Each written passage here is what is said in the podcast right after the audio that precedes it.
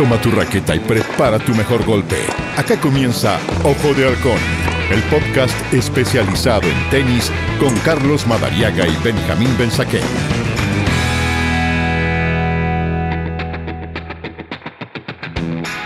Claro, todo el mundo está pendiente del desarrollo de la cita planetaria del Mundial de Qatar 2022, pero el mundo del tenis nos sigue regalando acciones, actividad con el cierre ya del eh, torneo de maestros, como se decía antiguamente, las ATP Finals, y con el desarrollo todavía de la Copa Davis. De eso y más, claro, vamos a conversar junto a nuestro especialista Benjamín Benzaquén. Benja, ¿cómo estás? ¿Qué tal, Carlito? ¿Cómo anda todo? Estamos bien nosotros por acá. Me parece muy bien, Benja. Si te parece, arranquemos por lo que eh, ya fue, digamos, lo que ya se cerró. En ese sentido, hablamos de la temporada 2022 de los grandes torneos. Y bueno, tú, tú lo decías la última vez, Benja, en realidad. Novak Djokovic siempre deja algo y al final el serbio terminó refrendando su favoritismo, ganó por sexta vez las ATP Finals y las ganó además invicto. Es un competidor definitivamente a toda prueba, como lo hemos eh, hablado más de una vez, Benja, ¿no? Sí, además está cicateado por aquello de haber dejado tantos puntos sin haber podido jugar, sin haberlos podido defender en cuanto a, a los retazos, los coletazos del COVID que no le permitieron a principio de año defender el Abierto de Australia, que había el año pasado, y defender puntos de otros torneos, tampoco jugar torneos en los que él podía, evidentemente, acumular, dada su jerarquía, eh, más puntos y, e ir de alguna manera también eh, defendiendo lo que por otro lado le sacaban. No les ha jurado y perjurado que en la cancha a él no le van a ganar tan fácil. Dispone del 2023 para intentar recuperar lo que creo es de él, el número uno del mundo, más allá que reglamentariamente y en lo oficial el ranking del ATP dice otra cosa, que es ilegítimamente, porque lo que jugó lo ganó y le correspondía hacerlo el español de 19 años, Carlos Alcaraz. Pero si uno dice trayectoria, realidades eh, enfrentadas con la de Alcaraz, Alcaraz todo lo que pudo jugar lo jugó, Novak Djokovic todo lo que no pudo jugar eh, le quitó puntos, le quitó margen para seguir defendiendo ese lugar que por su trayectoria enorme merece. Es evidente que para Djokovic esto es como un desafío. Terminó entero el año, para mí terminó mejor, es decir, para mí terminó siendo el mejor de los tenistas en la actualidad. El ranking dice que el primero, el mejor del, del año es Alcaraz, para mí el mejor del mundo es Novak Djokovic ahora. Ya retirado Roger Federer y por supuesto con un Nadal, a que ya hablaremos de eso, en pocas horas estaremos viendo en Santiago. Eh, puede ser también que a partir del año que viene comience a transitar el camino del adiós.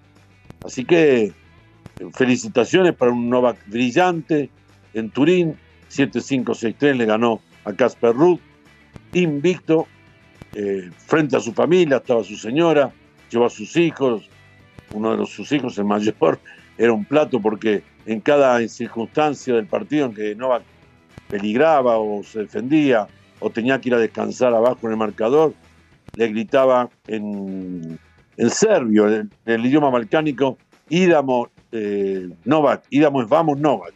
¿eh? Ídamo es... Fue, fue, fue muy carismático el hijo de, de Nole y, y además yo creo que era eh, por así decirlo, eh, la, el combustible que le terminaba de faltar a Djokovic como para eh, ir en el, en el, entre comillas, cierre de su carrera, porque en realidad no sabemos cuánto le puede quedar todavía a Djokovic como para terminar de romper todos los récords con los que estaba peleando con Federer y con Nadal, me parece. Sí, pensá que el jueves pasado, en nuestro podcast justamente de hace una semana, decíamos que iba a ser, de, hace ya dos semanas en realidad, hablando de la semana que venía, que fuera del Máster de Caballeros, el ATP Finals de la ciudad de Turín, en Italia, decíamos, bueno, eh, nos va a gustar mucho ver esta batalla entre los que vienen y el que ya está. A ver ahora eh, cómo le va al joven que desafía a Novak en la parte final del campeonato. Y no hubo caso, ganó Novak. Es decir, su vigencia es absoluta, un hombre que está formateado, prácticamente no habría que decir debe estar formateado por una computadora médica que lo tiene bien clarito en cuanto a sus opciones físicas, lesiones que no, gracias a Dios, no tiene, alimentación que se ve que es extraordinaria y una capacidad mental única, más allá de lo que tiene como jugador, que es la técnica, los golpes, sus variedades, cómo llega a las pelotas cruzadas, cómo las devuelve con intención, su saque que lo defiende siempre, eh, el revés a dos manos maravilloso, regular, entra siempre en el mismo lugar, pero bastante ofensivo, profundo. Él no juega la pelota para que el otro se equivoque. Él juega la pelota para mostrar, molestarlo al otro, que en algún momento se equivoque el otro. No serán winners, no serán derechazos como los que metía del Potro, por ejemplo, pero sí habría que decir que son golpes con intención. Para mí, la batalla que se avecina a partir del primero de enero eh, va a ser todos contra Nole. Sí, absolutamente. Es, una batalla y por todos los flancos posibles. ¿eh? Sí, claro. Y él se va a defender, va a tener ya camino a los 36 años, se va a defender en la cancha como lo ha hecho siempre, como un campeón notable que es. Está a un título de los torneos de Gran Slam para igualarlo a, a Nadal. Creo que tiene tres posibilidades.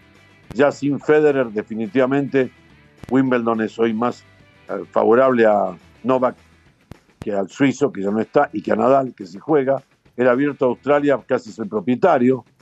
Y después tiene el abierto Estados Unidos. Contra la posibilidad siempre latente que Nadal, que se prepara para eso en el primer semestre del año, vuelva a ganar Roland Garros. Ahora, si Nadal no lo gana y la segunda semana eh, Novak está vigente, cuidado porque también uno debería pensar que Rafa si no gana el campeonato que más quiere y en el que más eh, eh, achica a los contrarios, por lo demás no se va a matar. No creo que lo inspire a ganar su Wimbledon más, ahí no le suma, o esperar hasta agosto o septiembre y ver si puede dar la vuelta olímpica en Flushing Meadow. Me parece que si Rafa no llega bien armado para el abierto de Francia el año que viene y no lo gana, podríamos decir sí que comienza el adiós para el gran, el gran Manacorí. Así que, bueno, ahí tendremos que ver algo que nos preocupa a nosotros mucho, cómo se toman lo que viene los tenistas nacionales.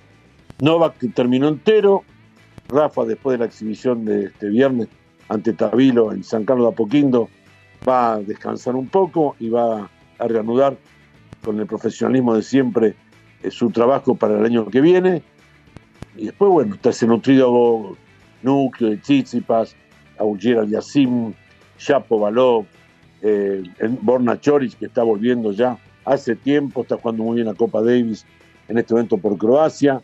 Hay un núcleo de 7, 8 jugadores eh, que van a ser los que lo van a empezar a correr a Novak eh, para ver si lo pueden desbancar de los grandes torneos.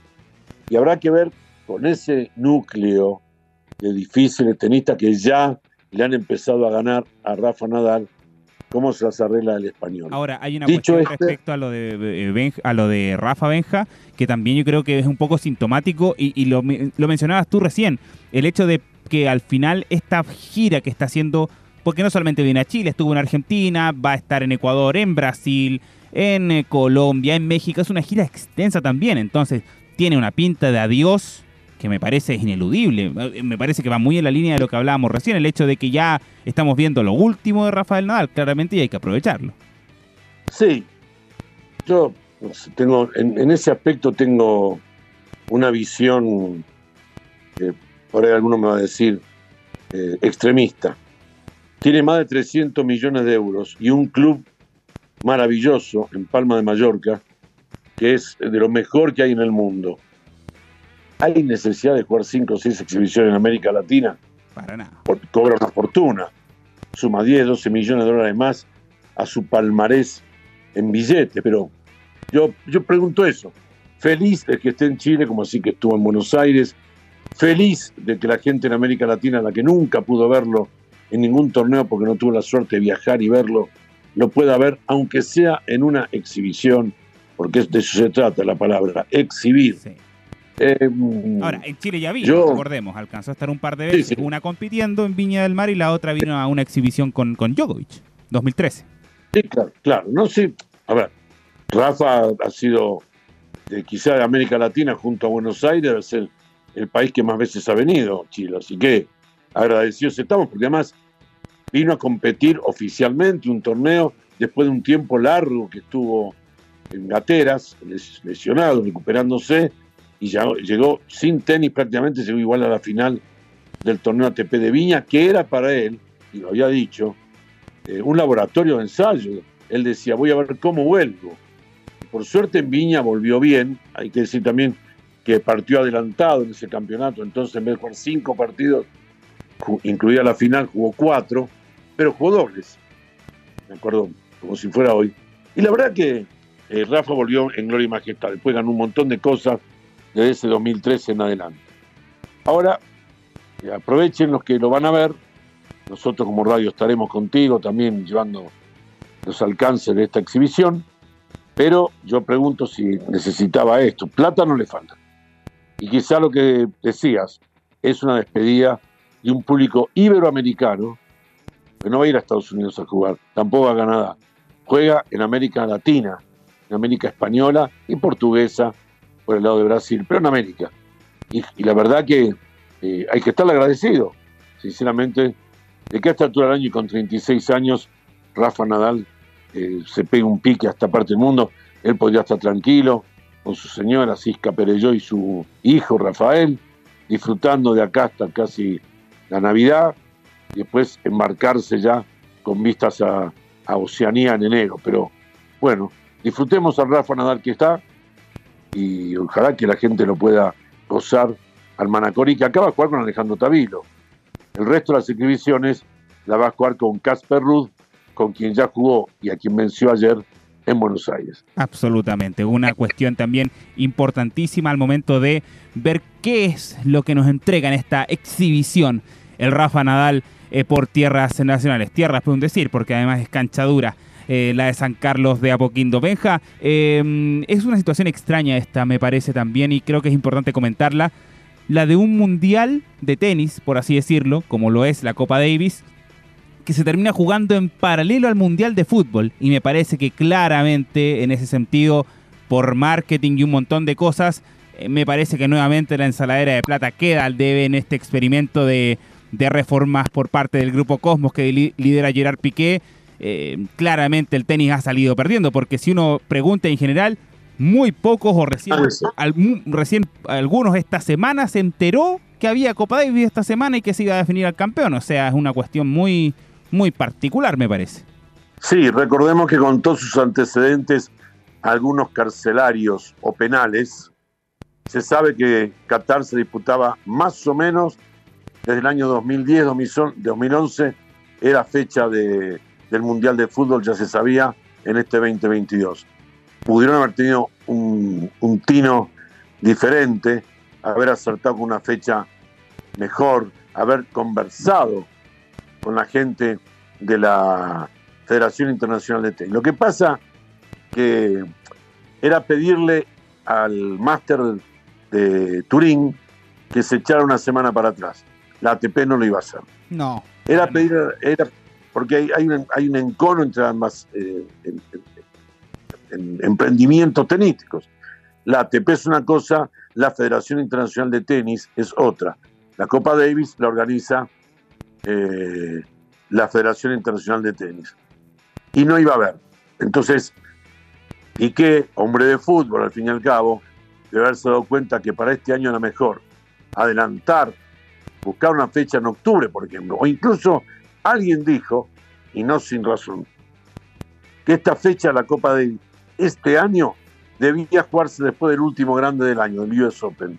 Estaban todos los jugadores juntos. No era mala idea. De ahí partir, claro, de ahí partir directamente a las distintas sedes en las que se iba a jugar, pero la parte final, no la parte clasificatoria, que se jugó en septiembre, ya sabemos, pero sí decidir este año que terminara en septiembre. Listo, se iba a prestar mucha atención, eh, después del US Open jugar la parte final de la Copa Davis, eh, con este nuevo formato de varios equipos en una sola ciudad, hubiera sido seguramente muy, muy enriquecedor para el público, porque como bien decís, salvo nosotros los que estamos en esto, Poca gente sabe que está jugando la parte final de la Copa Davis en la ciudad española de Málaga. Poca, saben, poca, poca gente sabe incluso quién juega, porque no están ni preocupados de los y hay equipazos. Canadá, un equipazo, eh, Australia, un equipazo. Italia también. Estados Unidos, bueno, Italia, un equipazo. Estados Unidos que está eh, desarrollando su partido por estos momentos. La verdad, sinceramente te digo, una pena que no se haya podido disfrutar, porque además los canales que habitualmente transmiten la Copa Davis están en este momento eh, con sus señales. Todas, sus fuerzas puestas ahí. En, Qatar. Entonces, una pena enorme que no haya habido eh, acierto en la decisión, que, que nadie se haya dado cuenta que acá lo que había que hacer era conciliar y no ponerse cada uno arriba de lo suyo, es decir, yo juego igual la Copa Davis en noviembre, porque al Mundial de Fútbol no lo vas a cambiar por la Copa Davis. No, para nada. No, no, no, se iba a correr un día, ni una hora se iba a correr de lo que está programado. Bueno, una pena enorme.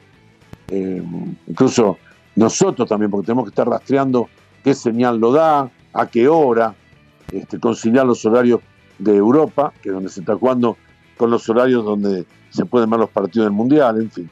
Un, tema eh, delicado, malo, porque si bien en Málaga no hay Mundial, está jugando España. En el Mundial. Pasó, por ejemplo, que España el equipo de Copa Davis jugaba a la misma hora que su selección de fútbol. Claramente ahí las prioridades no, no, no los ayudaron. Bueno, los resultados tampoco, porque España quedó eliminada con Croacia y España en el fútbol termina goleando de manera histórica a Costa Rica. Para mayor, para aumentar, digamos, la diferencia, digamos. Sí, recordando que no jugaron ni Alcaraz ni Rafa Nadal, eh, lo que hubiera sido seguramente algo mucho más apropiado para lograr un triunfo que Bautista Gut y, y eh, Pablo Carreño Busta. claro, Carreño Busta, porque en realidad, eh, si bien son excelentes tenistas, ambos durante muchos años, entre los primeros 20, eh, tenerlo a, Rafa enfrente jugando una Copa Davis o a Carlitos Alcaraz tiene otro color y otro temor para el que los enfrenta. Así que España perdió una gran chance tenística de no tener a sus mejores jugadores. Y en lo deportivo, sin trascendencia, prácticamente nadie se ha dado cuenta en España que perdieron la Copa Davis, te lo asegurar. No, absolutamente. Mucho menos sin tener claro a esos, esos grandes referentes de la disciplina como lo son eh, Carlos Alcaraz y el Rafa Nadal. Por último, Benja, en este capítulo de Ojo de Halcón, eh, la mirada puesta en los tenistas nacionales en realidad muy de refilón, porque en realidad ya la temporada está prácticamente terminada para todos. Tabilo, evidentemente, es el que genera más atención por esta exhibición con el Rafa Nadal, pero, pero el resto ya, ya algunos descansando, otros de vacaciones, otros en distintos menesteres, pero ya, ya pensando en 2023 directamente, Benja. Sí, claro, el que más activo está en cuanto a entrenamientos es Tomás Barrios, que ha vuelto con todas sus fuerzas. Cristian Marín está armando su casamiento este fin de semana en una playa del litoral central, no me la han dicho, no la conozco y aunque me lo han dicho y la conociera, no hubiera ido. Así que no me hubiera, no me hubiera tratado ni de infiltrar ni de hacerme invitar. Eh, pero me alegra por él, que se case, que además ya tenga un, hogar formado, que también a él le venga bien tener eh, quien lo respalde en sus cosas.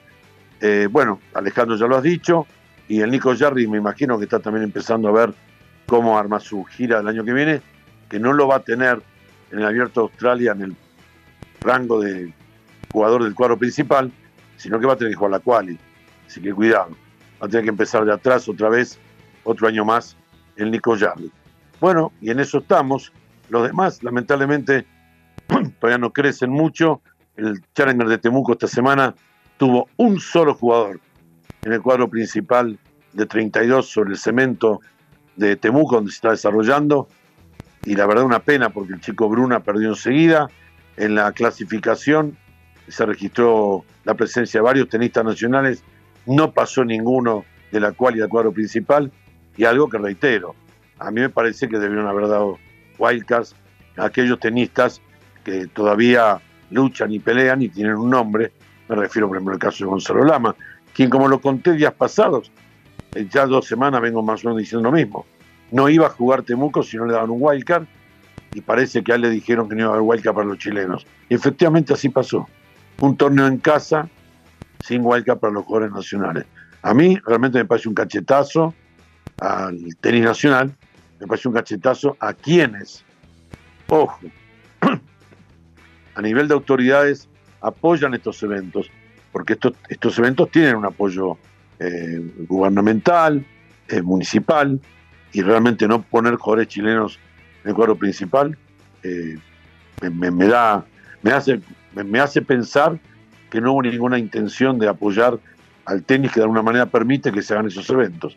No sé si se explica la, la, palabra que estoy tratando de, de no decir. Y una pena porque la gente en Temuco, que estamos hablando de región, la gente no tiene chances de ver a sus jugadores muchas veces en el año. Casi ninguna tenía. Salvo que vengan a Santiago ahora cuando se juega el ATP, o cuando se juega el Challenge Manquehue, o cuando se juega una Copa Davis, que alguien venga. Realmente la gente de las regiones oye hablar tanto, chicos, que lo quiere ver. Temuco nunca recibió ningún torneo, entonces era además una gran oportunidad. Eso para que veamos. Entonces, una pena, estamos recién a viernes, a jueves, estamos, eh, faltan cuatro días, o tres, así que viernes y domingo, y la gente local eh, no va a tener una licencia. Uy, vamos a ver a Pedro que juega la semifinal o juega los cuartos de final.